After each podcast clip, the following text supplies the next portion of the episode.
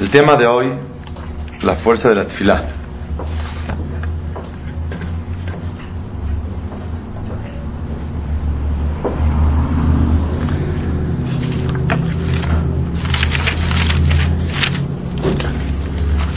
Isaac se casó a los 40 años.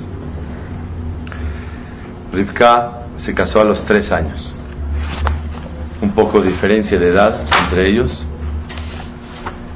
En la Perashá una cosa impresionante. Rashi trae que se casaron a los 3 años de Rivka y esperó 10 años hasta que ella se haga rehuya, propicia para poder tener hijos. Luego se esperó otros 10 años más para ver si puede tener hijos o no. Cuando vio que verdaderamente no puede tener hijos, entonces dice Rashi, vio que Akarahi, vio que era estéril. Itpalel rezó delante de Hashem y Baruch Hashem se recibió la tefilá de ella, de Yitzhak y de, de Rivka. La pregunta es, dice Rashi así, que Van Shelorit Abra, cuando vio que pasaron 10 años después de que ya estaba rebullá, lista para embarazar, lista para poder tener hijos, Yadá Sheia Kara, después de 10 años de matrimonio, se comprobó que es estéril. Veit Palel Alea y rezó por ella. La pregunta es, ¿acaso hay que esperar 10 años para rezar? Cuando vio que ella era acara estéril, pidió tefila. Que antes de comprobar que es estéril, no rezó. ¿Cómo es posible? La respuesta es una cosa muy grande. Tefilá no es pedir. Tefilá es reconocer lo grande que le estoy pidiendo a Shemit Baraj.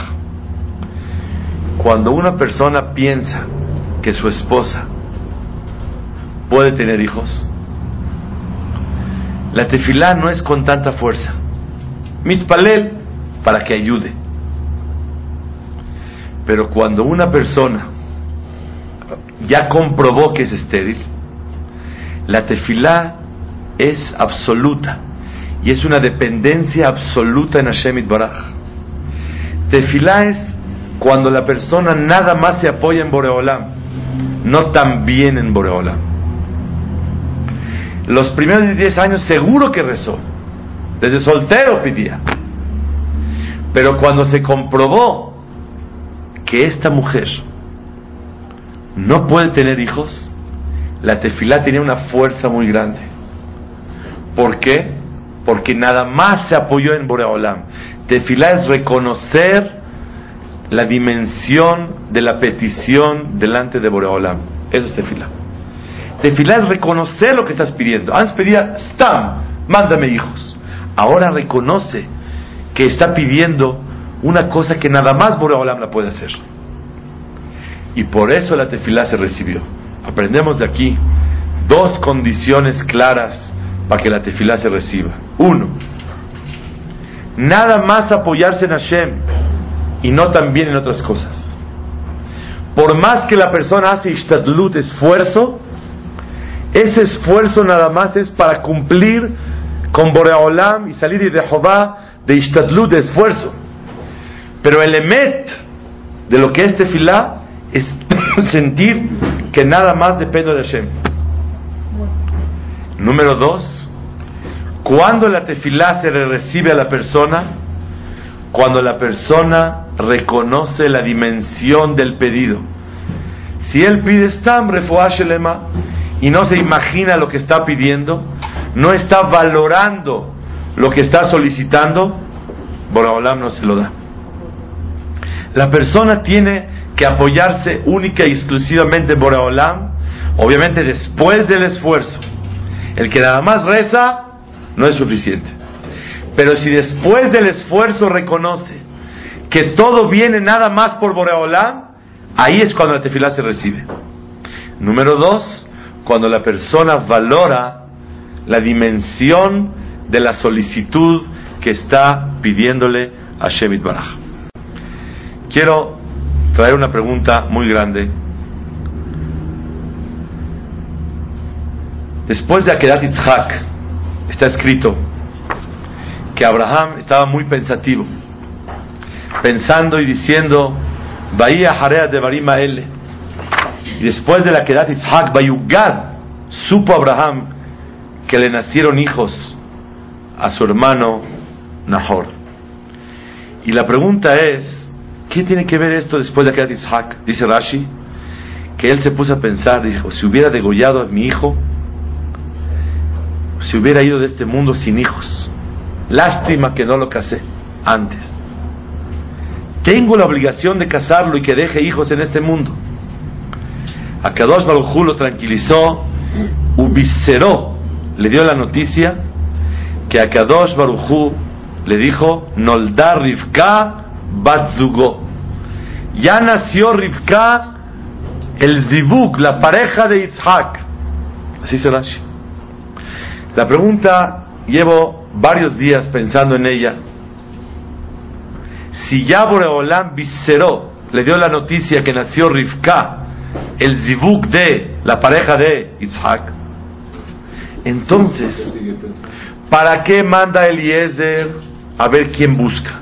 Y si no quiere venir, estás libre del juramento. Y Eliezer hace planes y corre, corre y reza. Y Eliezer dice que la mujer que haga Hesed y que le pida para darle de tomar y le ofrezca para los camellos, esa es la buena. Y va y hace tantas cosas que parecería ser que desconocían todo. Si ya le dijo Boreolam, nació Rivka, que es el Zibug, la pareja ideal de Isaac, que le diga a Eliezer, vaya por una niña que se llama Rivka. Se acabó todo. ¿Para qué toda la perashá de Hayez Sara? Es una pregunta muy grande. Varias maneras se pudiera decir. Número uno, el Orhai Makadosh dice que en todo lugar donde la Torah no dice el lemor, ver Hashem el Moshe y habló Hashem con él, lemor, ¿qué es lemor? Le puede decir a los demás. Si no le dijo por Olam lemor, todo lo que no te autorice Borolán decirle a otros, lo que te diga Borolán no se lo puede decir a nadie. Entonces quiere decir que aunque Abraham supo esa noticia tan hermosa, que le nació la pareja de Isaac, si Borolam no le autorizó, no se lo puede decir a nadie. Es como introducción. ¿Y por qué Boreolam no quiso que se transmitiera esta gran noticia? Pensé varios pensamientos. Uno, para enseñarnos que en la vida hay que esforzarse vedere jateva, en forma natural, no en forma milagrosa. Dos, para aprender las maravillas que aprendimos de Eliezer. Y hatan shel avde avot, yoter mitoratan shel banim. Es más grande las pláticas de los avot, todo lo que aprendimos de ellos, de los esclavos de los avot, más que la misma Torah. Aprendimos muchas cosas.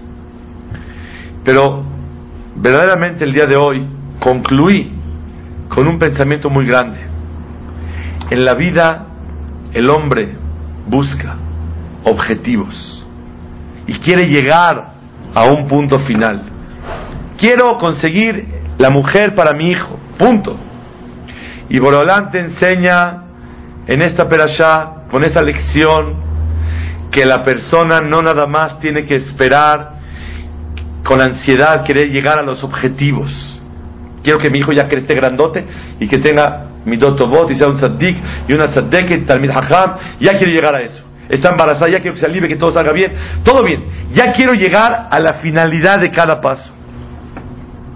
La Torah te enseña que independientemente de esperar con ilusión, con ganas, con ahínco, la solución y el objetivo que estás esperando, Borolam quiere que vivas el proceso y que vayas disfrutando y aprovechando el esfuerzo para poder llegar a lo que Borolam quiere. Borolam quiere que hagas tefilá para lograr una cosa. Borolam quiere que te esfuerces humanamente. Boreolam quiere que observes con una shkafá, una ideología adecuada, cuál es la mujer para tu hijo. Boreolam quiere que te esfuerces humanamente. La persona, Boreolam quiere que el hombre se, sienta dependiente de Boreolam. ¿Para qué? Para ver la grandeza de Hashem, cómo te ayuda en cada paso en la vida. No nada más esperes llegar al objetivo. ¡Pum! Ya llegué al final. No. Boreolam quiere que la persona vaya viviendo de la mano con Hashem Itbaraj. Vetamalenu elu abanim. Nuestro esfuerzo en la vida son los hijos. No nada más esperar el resultado, sino amar y gozar el esfuerzo para lo que tienes que llegar a, lograr. Boreolam quiere que vayas pasando paso a paso. ¿Y qué ganamos con eso? que te sientes dependiente de Hashem, sientes, vives unido. Y eso es tefilá. Tefilá es vivir dependiente de Boreolam. Y sin sentir cada momento de la vida en los pasos que tienes, Boreolam, estás conmigo, me estás ayudando. Déjenme decirles algo maravilloso. Pregunta el Seforno en Perashat Vayera, ¿para qué tuvieron que venir una comitiva de ángeles a notificarle a Sara que se va a embarazar. Dice Lashon que de Shetismah vetode shalem para que se alegre y le agradezca a Boreolam y sea un embarazo completo. ¿Qué es un embarazo completo? El embarazo depende si ella se alegra o, o, o agradece. La respuesta es para que las cosas se logren bien, tienen que venir con esfuerzo y con agradecimiento y dependencia con Boreolam.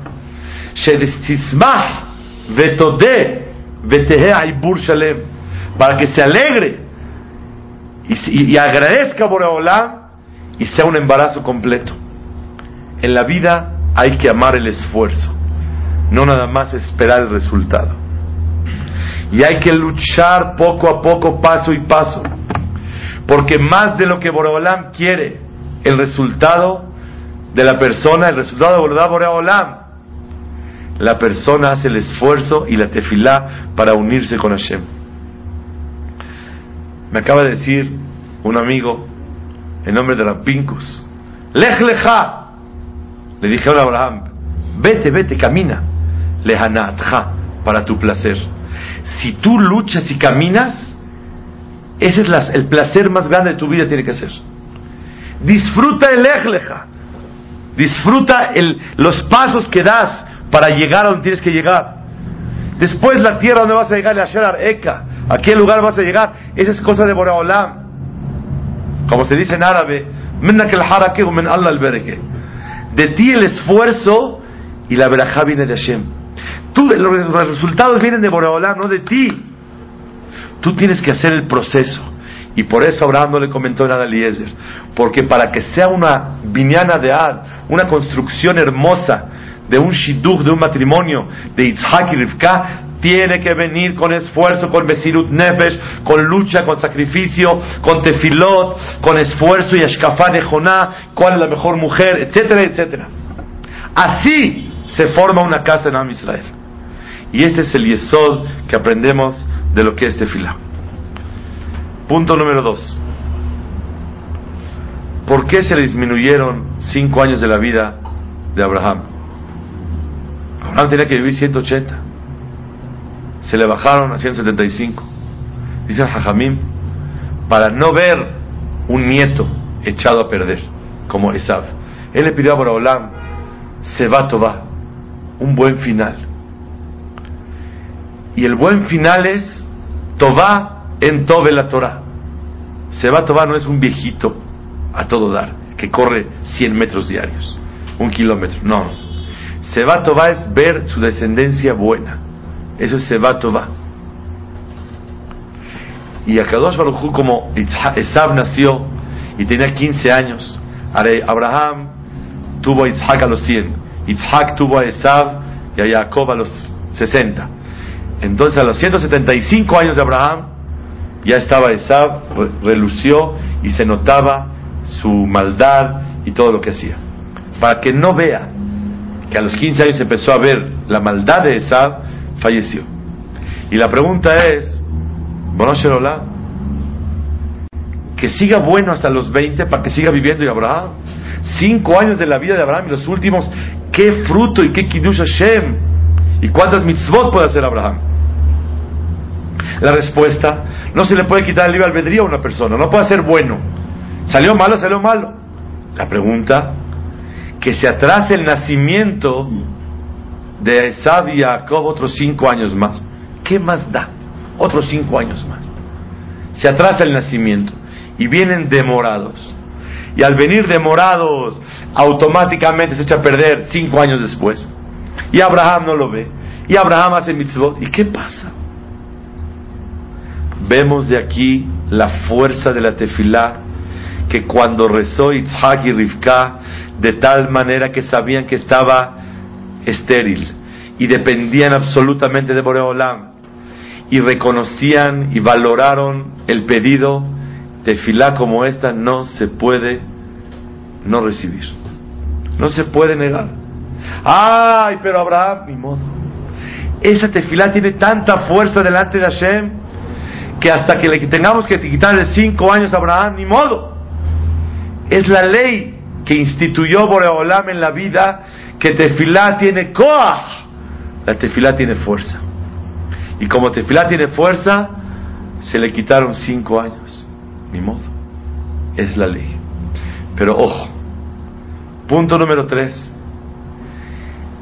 Está escrito que David Amelech, las ropas no le calentaron. Al principio de Sefer Melachim. ¿Por qué? Porque él le rompió, le rompió las ropas a Shaul. Con la mebazeta begadim basof lo mehamemimlo. El que desprecia ropas no le calientan. Si el que desprecia ropas no le calientan, el que desprecia tefilá, la tefilá no le sirve. Y el que valora tefilá, tefilá sí le sirve. Quiere decir que para la tefilá se, se reciba necesitamos varias recetas. Una, valorar lo que estás pidiendo.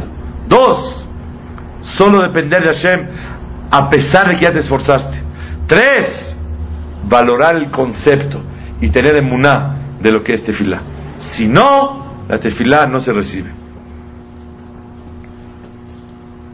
Está escrito, punto número cuatro, Vaiskor Elohim, y recordó por a Rahel y Menu. ¿Qué le recordó? Varios de Juyot que tenía Rahel. Número uno, le recordó, dice el Seforno, Mesirat Simanim. No, no, no, perdón. Baiskor Elohim et Rahel, Rashi dice, que hizo Simanim, que le cedió a su hermana, a su hermana, el marido, y que hizo señales para no avergonzarla. Seforno dice, Sheishtadla leolit banim beknisat zaratah ella aceptó darle la sirvienta a su marido. Es un gran zehut lo que hizo. Número dos, Beñana Dudaim. Los jazmines que le dio y que compró a Rahel, a es un gran esfuerzo, porque el Sefor sostiene que ese tipo de hierbas son buenas para ayudar a una mujer para tener hijos. Entonces se esforzó mucho. Luego dice Pasuk, Baishma Elohim et Rahel, Vaishma Elea Elohim, Sheitpalela Ahar Sheaseta Shne Mine Ishtadlut. Ella le rezó a Boreolam después de que ya se esforzó. Pero ¿cómo rezaba? Rezaba reconociendo que a pesar de todo el esfuerzo no es suficiente, sino dependemos de la respuesta de Boreolam. Y le llamó a su hijo Yosef, Asaf Elohim et Herpati, Boreolam quitó la vergüenza. ¿Qué vergüenza? Mira ese forno. Shekibel tefilat ahoti velo mekabel de tefilati. ¿Cuál era la vergüenza de Rahel? Que Boreolam le recibió la tefilá a y a ella no le recibió la vergüenza. Este es lo que las imaot anhelaban. Olam, por favor recibe mi tefilá. Algo pasa que mi tefilá no está buena o yo no soy bueno. Tiene que ser Baisha Hashem lehevel vel minhato vel kain vel minhato lo sha'a Borolam recibió la ofrenda de Hebel y a él mismo. Y a, Caín y a su ofrenda no la recibió. Dice el Seforno. Dos condiciones para que se reciba la tefilá. Una buena ofrenda, una buena tefilá. Y que la persona sea una persona adecuada para que la tefilá se reciba. Dos condiciones. El Hebel Belminhato. A la persona que es reuyá, apropiada y que la tefilá sea buena, la ofrenda sea buena. Y eso es lo que esperaba Rahel Imen. Quiero decir, punto número 5, una cosa muy interesante. Abraham vino, hizo un diálogo con Boreolam. Boreolam, si en Sedom hay 50 tzadikim, ¿nos salvamos?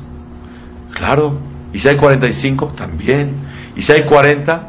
Adecuado. Si hay 30, también. Si hay 20, claro. Si hay 10, seguro. Había 9, también. Ni eso hubo. Escuché una pregunta del Mashgiach de Yeshivat Nachlat Aleviim, Raburi Weisblum. ¿Para qué le dijo Boreolam, lo dejaba hablar? Si hay 45 y si hay 40, dile, mira Abraham, no pierdas tu tiempo, ve a hacer Hesed, ve a estudiar Torah. No hay ni minyan. ¿Para qué iba bajando de 50 y 45 en 40 en 30? No hay. Rápido, Jabal Asman. Borolán sabe todo. ¿Para qué lo dejaba hablar? Yo pensé, Derejeres, déjalo que se desahogue, que vaya hablando. No interrumpas, deja que hable. Pirush número uno. Pirush número dos. Este diálogo de Abraham, ¿era negociación o era tefila? ¿Ustedes cómo estudiaron toda la vida? Yo entendí negociación, no te fila. Pregúntenle a Mishne en Alajot Shuvah. A la Medinot voy a amer. Hay una regla. La mayoría de la ciudad tiene que ser buenos para que salve la ciudad. Pregúntenle a Mishne. Entonces, ¿cómo Abraham pidió 50 personas? Si la mayoría en Reshaim. Contéstenle a Mishne al Yedete Tefilá Shane. Cuando es por medio de Tefilá, se rompen las reglas. No hay leyes. Vamos detrás de la mayoría. Vemos del Mishne que no era diálogo, no era conversación, no era negociación. Era tefilá. ¿Qué es tefilá? Tefilá es decirle a Boraholam, ¿y si hay 40 me salvas? Tefilá no hace falta agarrar un sidur y moverse y estar así con los ojos cerrados. Platicar con Boreolam se llama tefilá. Teilim Kufbe, Tefilá Le'aniki Yatov, Belifne Hashem Ishpoch Siho. Habla con Boreolam, platica. Boreolam, si hay 50, ¿los salvas? Eso se llama tefilá. Cuando le dices a alguien, oye, que te vaya muy bien, eso se llama tefilá. Que Hashem te ayude, eso se llama tefilá. Cualquier oración que te dirijas a Boreolam, eso es tefilá.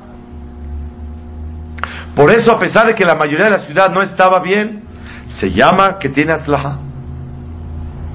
Y se llama tefila. Y si es tefila, dice la Buri Baislum Sheikhie, que parece que la semana que entra viene a México, y Hashem, el Mashgiach de Yeshivat Nachal Televim dice una cosa ni flameo. Tefilá es reconocer la piedad de Boreolam. Boreolam, si hay 50 los salvas, claro. Y si hay 45, él iba bajando a ver si la piedad de Borolam crece.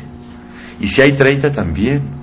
Esa tefilá, aunque Borolam sabía que no va a haber y no va a recibirse la tefilá, pero lo dejaba platicar porque tefilá es platicar con Boreolam y reconociendo la dimensión de la misericordia de Boreolam.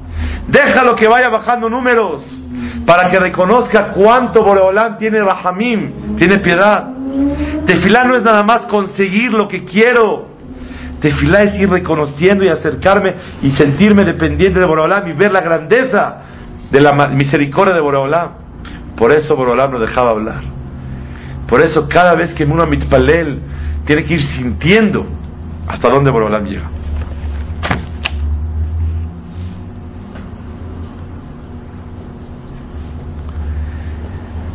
Les voy a decir un midrash como introducción a un pirush que pensé esta semana, que nunca había pensado.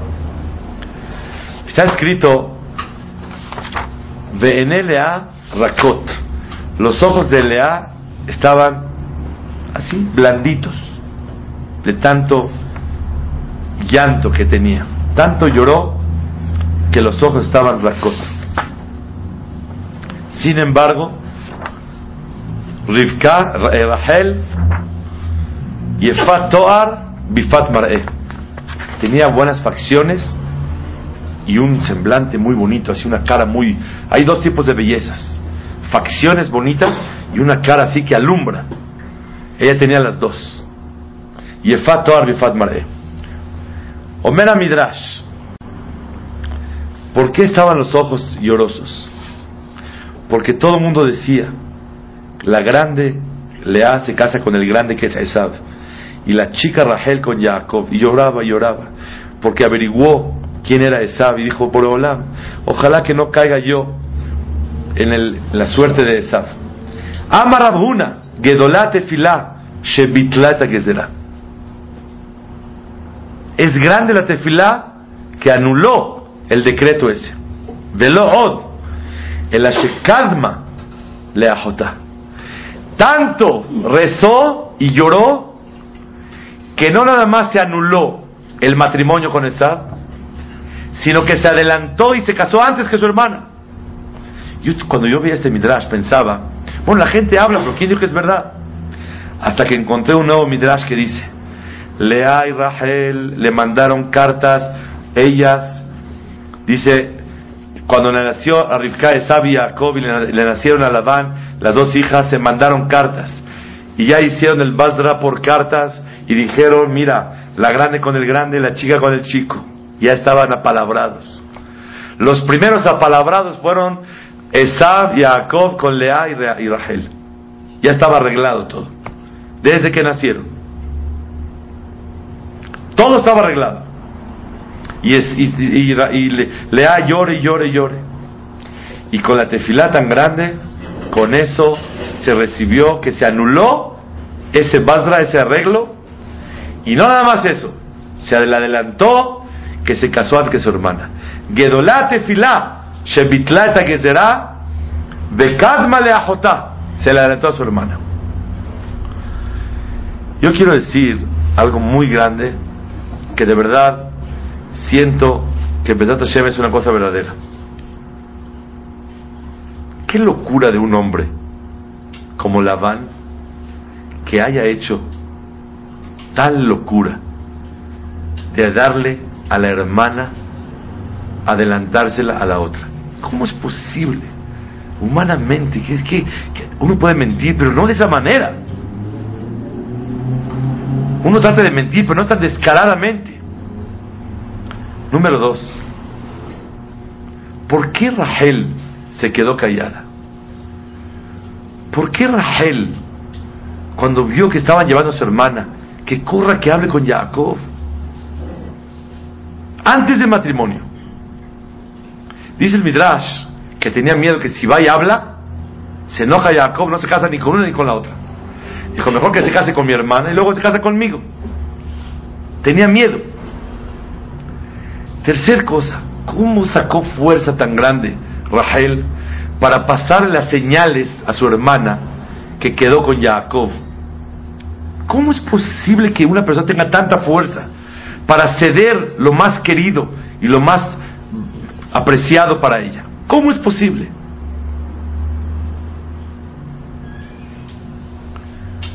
Mirad Omar que todo esto fue Siata Dishmaya, ayuda que Borolam le dio a Labán para mentir, a Rahel para callar y a Rahel para cederle los imanim a su hermana por la tefilá que hizo Lea años atrás.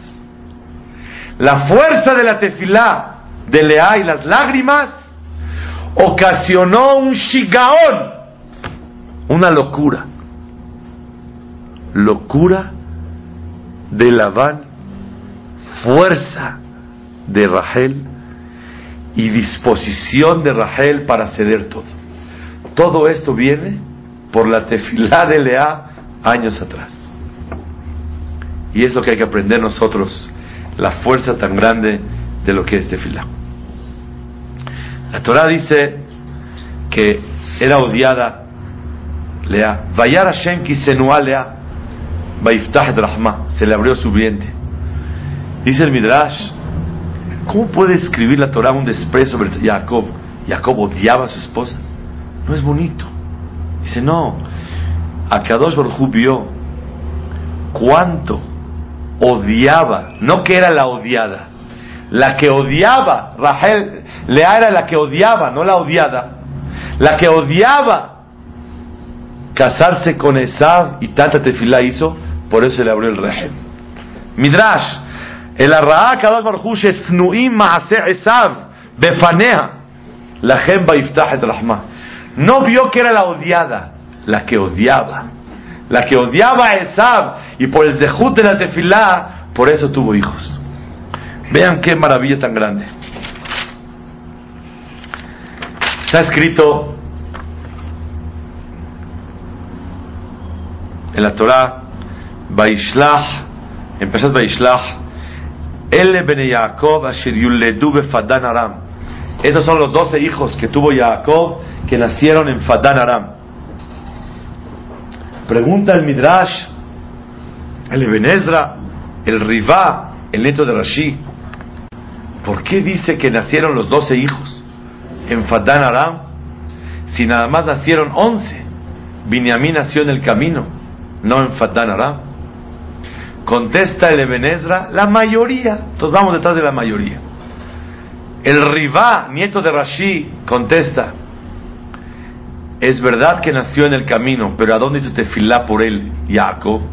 En Aram, se llama que nació en Aram. La persona, ¿dónde se llama que logró y consiguió las cosas? No a donde las tuvo, a donde rezó por ellas. Hay un hajam que le preguntaron una vez, que vino viene de Israel, que por qué reza tanto tiempo hasta las 10 de la mañana. Si vino a rezar, que mejor reza en Beneverak.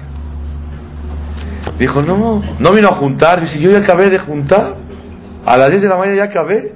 Nada más voy a recolectar lo que ya junté en la mañana. La, ¿Dónde nació Binyamin? A donde rezó Jacob. La persona no gana dinero en el centro, ni en Naucalpan. ¿Dónde gana? En el Knis. Porque aquí rezó. Nada más va a recoger lo que ya pidió. La Gemara al final de Masejet Brachot, cuando uno pasa por un lugar donde se le hizo un milagro, tiene que decir Baruch Shahal Nes Bamakomase. Cuando uno pasa por un lugar donde le hicieron milagros a los padres, dice Baruch Shahal es la Abotenu Bamakomase. Bendito por Allah que hizo un milagro a nuestros padres en este lugar. Cuando uno pasa por el lugar donde guerrearon a Israel en contra de Amalek, Moshe estaba arriba, todos lo veían. Y la guerra fue abajo. El que pasa por donde estaban las piedras que detuvieron las manos de Moshe, dice Baruch un Nes. Pregunta el Maharsha si la guerra fue abajo, no arriba. Contesta el Maharsha, donde rezaron para tener éxito, ahí fue el milagro, no abajo. Por eso Baruch Sha'asan es la abotenu de ¿a dónde tiene que agradecerle a Hashem? ¿A dónde se hizo el milagro? No en el lugar en el enfrente, la guerra, sino el milagro se hizo donde Itpalel Moshe, a donde pidió tefilá para que tengan aslahá, ahí se hizo el milagro. Vemos cuál es la fuerza de tefilá. Quiero concluir con algo muy grande.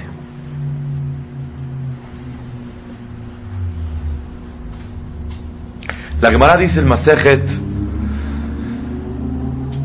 Shabbat, la Medbet, en varios lugares, que cuando Boreolam le hace milagros a la persona, le descuentan de sus dejuyot arriba.